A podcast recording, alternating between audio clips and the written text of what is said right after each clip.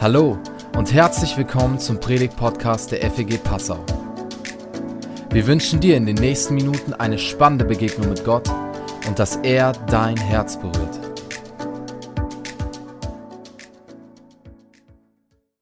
Guten Morgen alle zusammen. Schön euch äh, hier zu sehen. Die Ostersuche äh, nach Glück hatten wir vor zwei Wochen, wir beschäftigt, wir sind ja in dieser Predigtreihe Ostern neu erleben ähm, und diese Woche war der Titel der Predigt die Ostersuche nach einer besseren Welt, oder?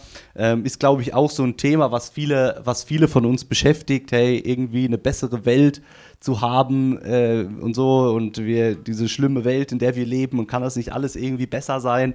Ähm, irgendwie ist das so eine Sehnsucht, die wir Menschen haben und die die auch schon die Menschen zur Zeit von Jesus hatten. Zwar so ein ganz die Juden damals, die haben in so einer Erwartung gelebt, dass wir, wir warten irgendwie auf diesen auf diesen Mann Gottes, der die Welt verändert, der uns Juden unabhängig macht von den Römern, der eine soziale Gerechtigkeit herbeiführt und bei dem einfach alles besser ist. So, gell?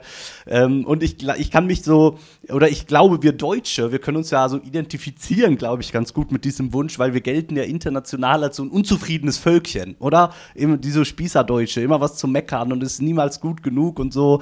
Ähm, und ist, ich, ich finde, es ist wirklich so, ist nicht für alle, aber die Deutschen, die sind irgendwie schon so ein pessimistisches Volk und sowas.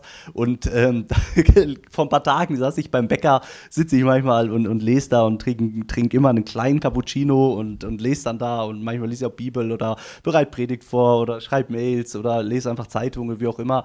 Und äh, dann saß irgendwie hinter mir, äh, so in der nächsten Kabine da, saß da so eine, saß so eine Frau und die hat so die Menschen beim Einparken beobachtet und dann hat sie immer nur so Sprüche rausgehauen wie, die Menschen, hey, alles für alle, das wird ja immer schlimmer und denen ist echt, also den Menschen hier ist echt nicht mehr zu helfen, wa? So, äh, und fing sie dann an, irgendwie mit mir zu reden und mit der, mit der Verkäuferin und sowas und äh, hat sich halt so pauschal und alles wird immer schlimmer aufgeregt und so. Und jetzt, ich musste dann, ich musste dann so ein bisschen grinsen und die Verkäuferin, die war dann auch irgendwie schon ein bisschen genervt, die hat gesagt, ja, ja, ich reg mich gar nicht mehr auf über diese ganze, über dieses Volk und so, ne? so und ähm, ich fand, ich muss ein bisschen grinsen, weil ich gedacht habe, na klar, ich, ich bin jetzt auch nicht so, dass ich irgendwie von, von, von Deutschen, die nicht einparken können und anderen Parkplatz blockieren und sowas auf. Doch, manchmal rege ich mich auch auf darüber.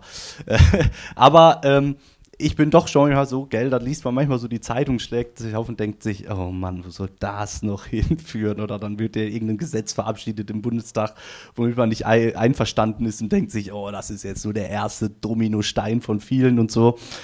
Ja, und da bekomme ich auch manchmal so natürlich aus meiner kleinen Warte, mit meiner Ethik, mit meinen Vorstellungen, wie die Welt zu laufen hat, so ein bisschen eine Sehnsucht nach, nach einer besseren Welt, nach, nach einer gerechteren Welt, nach einer schöneren Welt, nach einer, nach einer Welt, in der sich die Menschen mehr lieb haben, in der kein Putin irgendwie so viel Macht hat und sowas alles. So, das ist irgendwie so die Sehnsucht, die dahinter steht. Und Jesus, der spricht diese Themen an. Jesus, der spricht diese Themen an und wir möchten, ich möchte mir jetzt heute mit euch so einen Text anschauen, eine Kurzpredigt sozusagen, die er gehalten hat. Und die Vorgeschichte, ähm, die Vorgeschichte von dieser, von dieser Predigt ist folgende.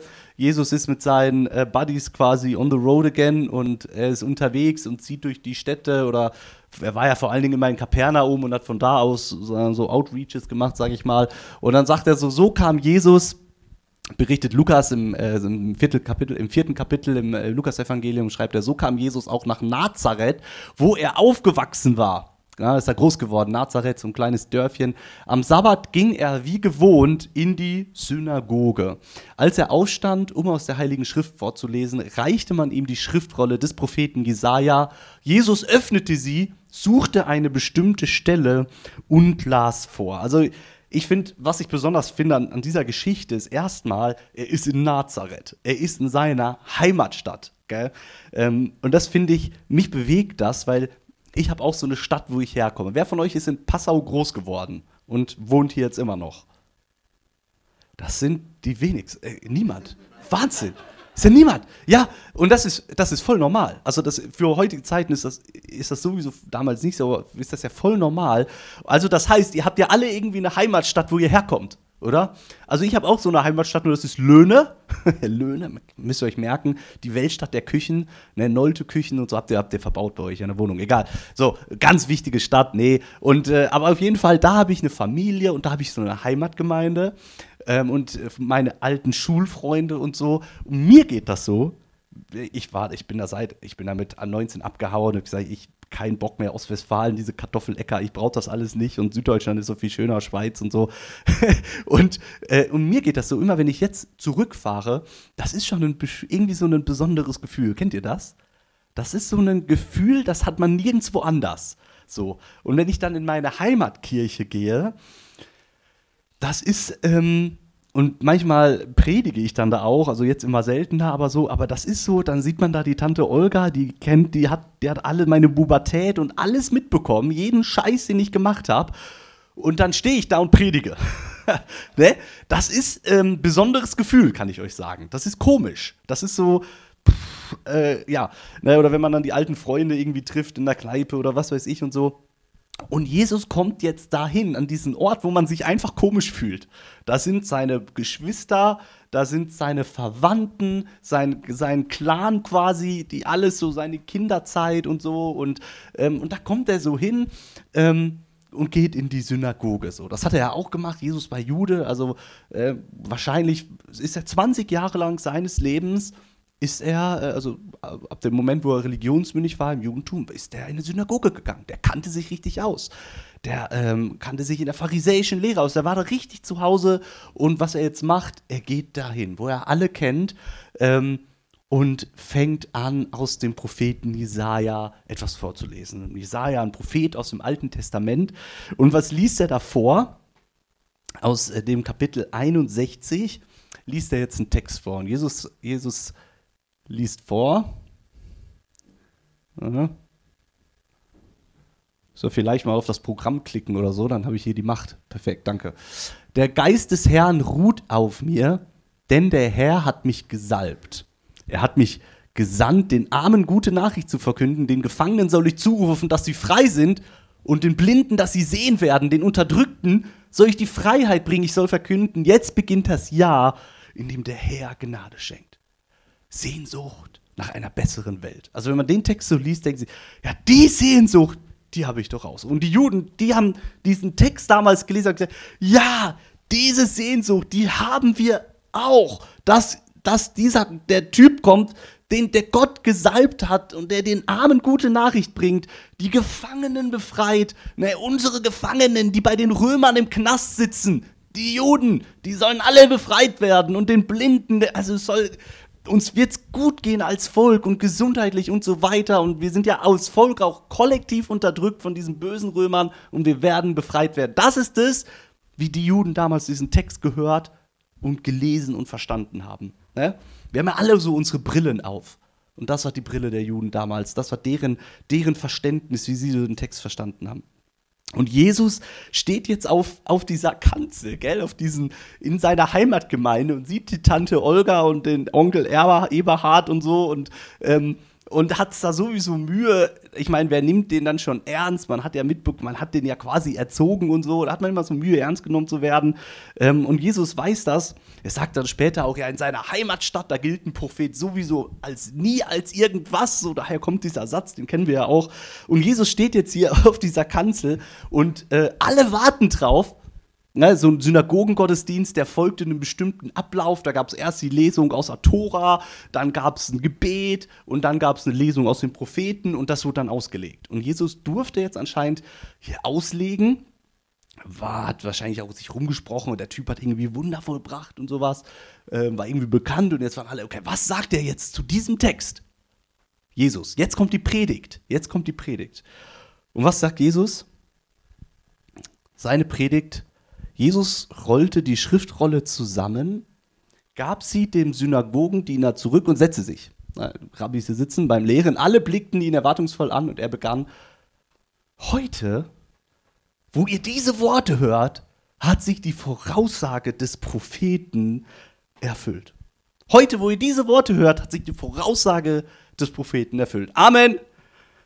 Ciao, Boys, Girls. Das war's. Gell? Die kürzeste Predigt, äh, Antrittspredigt in der Heimatgemeinde, die vielleicht jemals gehalten wurde, so eine Einsatzpredigt, da denkt sich ja mancher von euch, Philipp, schneid dir doch von dieser Predigtlänge mal, eine, mal ein bisschen was ab, oder?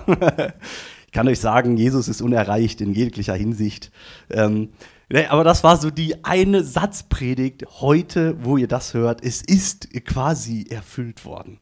Das war jetzt natürlich eine Ansage. Also Jesus sagt, schaut mal, alle eure Erwartungen, die ihr habt auf eine bessere und gerechtere Welt und auf die Befreiung, quasi dadurch, dass ich hier bin, einfach nur weil ich gegenwärtig bin, weil meine Person, ich in Persona hier bin, darum, dadurch ist das Ganze erfüllt. Jesus erfüllt diese Prophezeiung aus Jesaja 61 mit seiner Gegenwart durch seine Anwesenheit, seine Präsenz. Dadurch wird das auf einmal erfüllt. Er selbst ist nicht nur irgendwie der, der das vorliest, diese, er, er ist selbst der Bote, den Jesaja da verheißt. Und jetzt ist ja äh, die, die große, große Frage, wie? Wie erfüllen sich diese Dinge in Jesus? Wie erfüllen sich wie hat sich das jetzt erfüllt? Und jetzt sind ja die Christen, die sich als quasi als Teil von Gottes Volk zählen. Und können wir jetzt sagen, dass bei uns es keine Blinden gibt, es keine Armut gibt und die Unterdrückten befreit sind? Können wir das irgendwie sagen, da wo irgendwie Christen vielleicht das Sagen haben oder in christlichen Gemeinschaften oder sowas? Wie hat sich das erfüllt? Jesus spricht in seiner Predigt, spricht er ja so vier Personengruppen an, die so am Rand der Gesellschaft gestanden haben. So vier Personengruppen, die so am Rand der Gesellschaft stehen.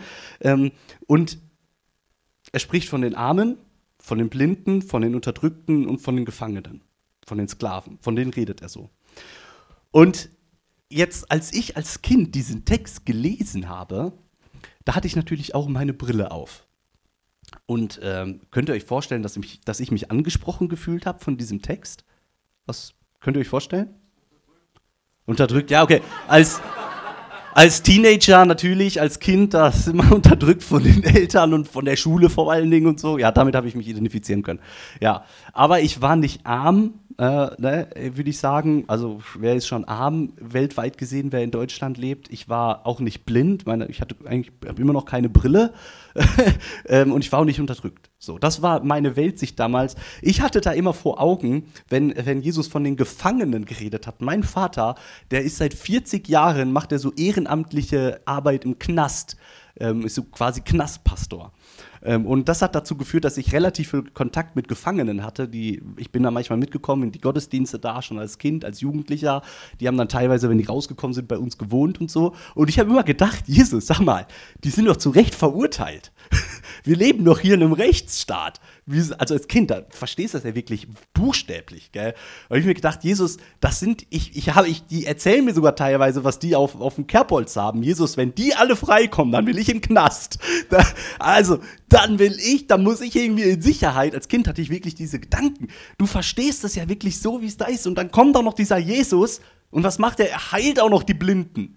Er, er nimmt sich der Außenstehenden an. Er zählt jetzt keine Revolte an oder holt die aus dem Knast raus oder sowas, aber er nimmt sich, er macht es auch noch wirklich so, wie er es gesagt hat. Und so habe ich es als Kind verstanden. Und die Frage ist jetzt ja, also ihr seid alle hier, ihr seid schon mal nicht im Knast. Im, ich, niemand von euch ist blind. Also manche von euch, ich weiß, mit der Sehstärke und so, das minus fünf und das ist schon böse. Aber so richtig, so richtig blind von euch ist ja auch niemand. So und äh, arm, hm, glaube ich jetzt auch nicht. Wenn man in Deutschland lebt, man gehört automatisch zu den privilegierten 3% der Welt. Also es ist, es ist, ähm, das trifft irgendwie alles nicht so richtig auf uns zu. Also was hat dieser Text, was hat dieser Text zu sagen? Lass uns mal einmal das einmal so durchgehen, äh, dass wir das sehen. Der Geist des Herrn ruht auf, denn der Herr hat mich gesalbt. Wenn Jesus das sagt, der hat mich gesalbt, dann sagt er damit, wenn er sagt, und jetzt hat sich's erfüllt, Leute, ich bin der Messias. Ja, im Hebräischen äh, Maschach steht da, der Ges Maschach, Messias, Maschiach, der, der Gesalbte, im Griechischen Christos, äh, alles ein und dasselbe Wort, was einfach nur bedeutet, Gott hat jemanden eingesetzt als König, der Gesalbte des Herrn, der auf dem der Heilige Geist ruht.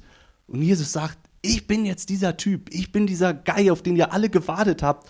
Ähm, und äh, ich bringe euch, er hat mich gesandt, den Armen die gute Nachricht zu verkünden. So, was ist die gute Nachricht für arme Menschen? Und da steht nicht nur irgendwie die armen Studis, die auf ihre 200 Euro äh, Energiepauschale warten oder sowas, sondern da geht es wirklich um die Bettelarmen. Um die bettelarmen Menschen geht es da. Ähm, und was ist die gute Nachricht für die? Ist das, irgendwie, ist das irgendwie so zu verstehen, dass, wenn man Christ wird, reich wird? Ist das die gute Nachricht? Naja, dann beschenkt dich Gott und du wirst einfach nur Wohlstand und Happy Clappy leben? Oder ist es irgendwie, dass du arm wirst und trotzdem lachen kannst, trotz deiner Armut? Ist es irgendwie die gute Botschaft für die Armen, dass man seine Armut irgendwie so ein bisschen ertragen kann oder sowas? Ähm, was, ist, äh, was ist damit gemeint? Jesus sagt in seiner wirklichen Antrittspredigt, in der Bergpredigt, sagt er einmal was ganz Wichtiges. Da sagt ihr, glücklich seid ihr, die arm sind, die völlig besitzlos und bettelarm seid, ihr, denn euch gehört das Reich Gottes. Also gut, das Gute an der guten Nachricht für bettelarme Menschen ist, sie gehören in Gottes Reich. Ihr habt freie Eintrittskarte sozusagen, ihr gehört dazu. Und ich habe mir so gedacht, boah, also wenn das so einfach ist, wäre ich dann vielleicht lieber arm? Also kannst ja mal kurz überlegen, würdest, ich, würdest du sagen, boah, also wenn, du würdest du sagen, ja, also wenn, äh, ich würde auf all mein Reichtum verzichten, wenn ich dafür weiß, ich gehöre einfach in Gottes Reich? Das ist schon, gute, schon irgendwie so eine gute Botschaft. Aber ich finde, da klingt noch so ein bisschen mehr mit. Also ich kann euch sagen, so wie ich das als Kind verstanden habe, das ist nicht das, was Jesus meint. Jesus geht da noch viel tiefer. Jesus spricht hier von einer geistlichen Dimension. Jesus spricht mit diesem Text komplett ganz tief in dein und mein Leben. Er spricht von einer geistlichen Armut. Wenn man überlegt, bin ich geistlich arm? Bin ich geistlich arm? Und ich glaube, wenn wir wirklich in uns gehen, dann merken wir, ich bin geistlich arm. Geistlich arm bedeutet zu wissen, ich habe Gott nichts, aber auch gar nichts vorzuweisen. Es gibt nichts, womit ich ihn irgendwie beeindrucken könnte. Es gibt nichts, womit ich mir irgendwie was kaufen könnte bei ihm. Ich habe Gott so wenig, ich bin so arm. Ich bin so arm an Liebe, ich bin arm an Freundlichkeit, ich bin arm an Treue, ich bin arm an Großzügigkeit. Ich bin wirklich geistlich bettelarm. Und ich verstehe das so, dass Jesus sagt, und die Menschen, die das erkannt haben, wie arm sie wirklich sind die geben Gott die Möglichkeit, ganz reichlich und wundervoll mit, seiner, mit seinem Reichtum, mit seiner Gnade in ihnen zu wirken. Aber ich glaube, das bedeutet auch sowas wie so, so eine Armut, so eine sich selbst demütigende Armut. Es ist vielleicht auch so eine Aufforderung, werde arm. Werde arm an Stolz. Werde arm an Überheblichkeit, werde arm an Lügen, werde arm an Streit, an Jähzorn, an, an Habgier. Werde arm. Gesteh dir selbst ein, dass, dass es Momente in deinem Leben gibt, da bist du reich an Dingen, die Gott nicht gefallen, reich an, an Sünde und, und arm, arm an Liebe. Und dann wird Gott kommen und er wird dich segnen. Und ich finde das, wenn ich so darüber nachdenke, ich finde das so schön. Das ist ja eine Botschaft, die können wir manchmal schwer ertragen. Aber ich finde das so schön, weil bei Gott, bei Jesus immer Liebe und Wahrheit zusammenkommen. Bei Jesus kommen immer Liebe und Wahrheit zusammen. Schau, es ist nicht so, dass Gott dich einfach nur mit Adlersaugen anschaut und mit den Augen der Wahrheit und er sieht dich und er sieht in dein Herz und er durchdringt dich und er kennt deine Gedanken, die, die, die abscheulichsten und schmutzigsten Dinge. Er sieht alles in deinem und meinem Leben. Und das war's. So ist es ja nicht. Es ist nicht nur so, dass Gott voller Wahrheit und voller Klarheit auf dich schaut, ja, sondern Gott schaut, schaut, steht auch gleichzeitig steht er so da. Gleichzeitig steht Gott mit den offenen Armen der Liebe und da und sagt, ich sehe dich so wie du bist und ich lade dich trotzdem ein, zu mir zu kommen. Oder ich lade dich gerade deswegen ein, zu mir zu kommen, um mit mir ein neuer Mensch zu werden, um bei mir deine Schuld und deine Scham abzulegen und ein neuer Mensch zu werden. Und genau so, mit diesen ausgebreiteten Armen, stirbt er dann am Kreuz, um uns zu zeigen, dadurch ist es möglich geworden. Da ist der Ort, wo du deine Schuld und deine, dein Reichtum an, an negativen Dingen ablegen kannst, um wirklich arm zu werden vor mir. Diese Liebe und diese Wahrheit, ich finde das faszinierend in der Bibel, bei Jesus. Und ich finde das mutig, wenn wir dann einen Psalmist haben, im Psalm 139, der betet, Gott, erforsche mein Herz. Ich meine, was ist das für ein Gebet? Gott zu bitten, durchdring mich wirklich ganz, weil ich weiß, ich brauche das. Weil ich weiß, wie unperfekt ich bin. Ich weiß, wie, was für ein verkrüppelter Mensch ich manchmal innerlich bin. Was für schlechte Gedanken ich habe und, und wie sehr ich egoistisch bin und an mich denke. Und am allermeisten merke ich es doch, wenn man, wenn man streitet mit den Menschen, die man am meisten liebt. Da müssen wir doch mal ehrlich sein. Gell? Da merkt man es doch immer am allermeisten. Und dann betet dieser Psalmist, erforsche mich Gott und erkenne, wie ich es meine und bringe mich auf den rechten Weg. Schau, auf welchem Weg ich wandle und bringe mich auf den rechten Weg zurück. Das, das finde ich mutig. Und warum kann er das beten? Weil er diesen Gott kennt als ein Gott der Wahrheit und als ein Gott der Liebe. Darum kann er das beten. Und natürlich das dritte ist so, Jesus hat sich auch den leiblich, den ganz, den körperlich, sag ich mal, armen Menschen ganz besonders angenommen. Und ich finde es schön zu wissen, dass Gott ein ganz besonderes Auge auf die, auf die geringsten unserer Gesellschaft hat. Ich finde das, find das wirklich trostvoll zu wissen. Und daher leitet sich ja auch der Auftrag für die Gemeinde ab und die Diakonie und die Caritas genau aus, genau aus diesem Gedanken. Was ist das nächste? Aber da.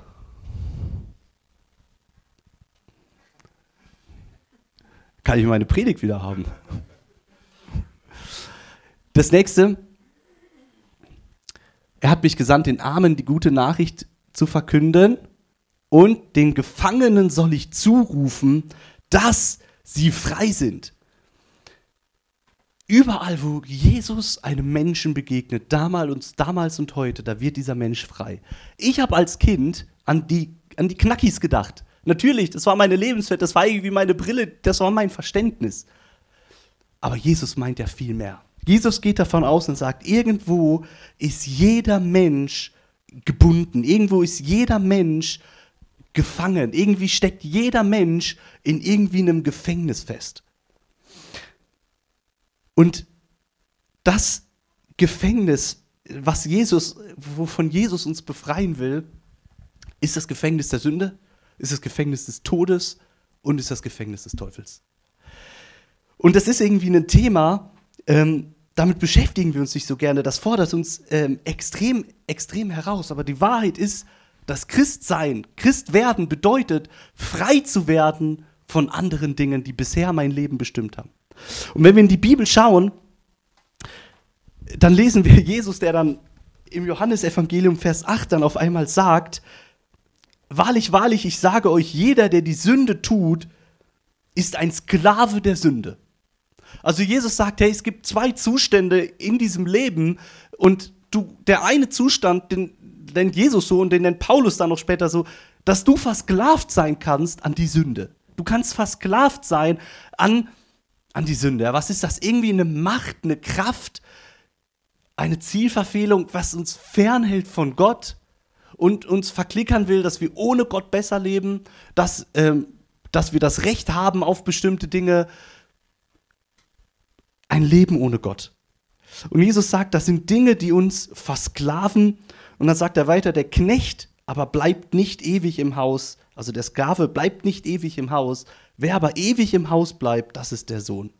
Und dann sagt er weiter, wenn euch nun der Sohn frei machen wird, so seid ihr wirklich frei. So seid ihr wirklich frei. Und als ich ein Jugendlicher war, haben mich diese Verse extrem beschäftigt. Und dann habe ich weitergelesen, die Bibel, und bin in den Römerbrief bekommen. Und ich habe euch extra diese Bibel mitgebracht, weil das ist meine Bibel, die ich als Jugendlicher immer so hatte. Und ihr seht, da ist so ganz viel komplett bunt markiert. Warum? ähm, und das ist nicht von den letzten Tagen, sondern das war so echt in meiner Jugendzeit, in meiner Zeit als junger Erwachsener. Da ist dieses Kapitel Römer 6, Römer 7, Römer 5 extrem bunt markiert. Warum? Weil ich ein Riesenproblem mit diesen Texten hatte. Weil diese Texte sagen, hey, es gibt einen Zustand, an den du versklavt sein kannst und das ist die Sünde und die Sünde führt irgendwann in den Tod. Und ich habe das als Jugendlicher gelesen und hatte Angst. Ich hatte Angst, weil ich mich ge gefragt habe, gesagt, ey, ey, wie kann das sein? Jetzt gibt es da so viele Dinge, die, an, die ich tue, von denen ich weiß, die Gott nicht gefallen. Bin ich jetzt ein Sklave der Sünde? Und dann lese ich irgendwann weiter in Römer 7, wo Paulus sagt, Schau, es gibt da auch noch einen anderen Zustand und der ist nämlich der Zustand, dass du Dinge tust, die du nicht willst, unter denen du selber leidest. Und dann irgendwann hat es bei mir Klick gemacht und es hat mich befreit, weil ich gemerkt habe, das Kennzeichen eines Christen ist nicht, komplett fehlerlos zu sein. Ja, das Kennzeichen eines Christes ist es zu streben nach Heiligkeit und Jesus ähnlicher zu werden und ein Leben zu leben, was ihm gefällt, an dem er Freude hat, aber ich werde nie fehlerlos sein. Aber das Kennzeichen eines Christen ist es, darunter zu leiden, dass ich manchmal bin, wie ich bin. Und ein Mensch, der an die Sünde versklavt ist, dessen Kennzeichen ist, dass es ihm schnurz, piep egal ist, was Gott sagt. Ihm ist es egal und es interessiert ihn nicht, was der Wille Gottes für sein Leben ist. Und er lebt nach eigenen moralischen Vorstellungen und gestaltet sein Leben nach eigenen Werten und nach, nach seinen eigenen Vorstellungen. Das heißt es, versklavt zu sein an die Sünde. Und ich glaube und ich weiß, dass viele, viele Menschen unter diesem Zustand extrem leiden. Und ich bin davon überzeugt, dass die ganze Welt unter diesem Zustand der Gottesferne der Menschen leidet. Das heißt es, versklavt zu sein. Und Jesus kommt, um zu befreien. Und das Dritte, Jesus kommt, um den Blinden sehen zu werden. Und was meint er damit? Natürlich, er hat die Blinden geheilt, aber er meint damit wieder die geistliche Komponente. Schau, das Fiese an der Sünde, am Tod und am Teufel ist, dass er die Macht besitzt, dich dafür blind zu machen, dass du blind bist. Das Fiese, die Macht, die der Teufel hat, ist dich dafür blind zu machen, dass du blind bist. Deine Augen sind geschlossen für deinen Zustand, den du hast vor Gott, wenn du Jesus nicht kennst. Und du brauchst jemanden, der dir deine Augen öffnet. Und das ist der Heilige Geist. Das ist der Geist, den Jesus sendet, von dem er sagt, ich sende euch jemanden, der wird euch die Augen öffnen für das Gericht und für die Sünde und für die Schuld. Wahnsinn. Aber die Kraft, die der Teufel hat und die Sünde hat, er macht, sie macht uns blind dafür, dass wir blind sind. Und das ist der allerschlimmste Zustand. Schau, ein Blinder, der nicht weiß, dass er blind ist, der geht davon aus, dass das normal ist. Dass das völlig normal ist. Und wenn alle Menschen blind wären, stell dich mal vor, eine Welt, in der alle Menschen blind wären, keiner wüsste ja, dass man auch sehen könnte. Und Blinde wissen es nur, weil es Menschen um sie herum gibt, die ihnen sagen, du bist blind. Schau mal, es gibt sowas wie Farben. Es gibt, es gibt so etwas. Deswegen weiß ein Blinder, dass er blind ist, der von Geburt aus blind ist. Und so ist das auch in der geistlichen Welt. Wir brauchen jemanden, andere Menschen, wir brauchen den Heiligen Geist, der uns deutlich macht, du bist blind und du brauchst jemanden, der, der dich sehend macht.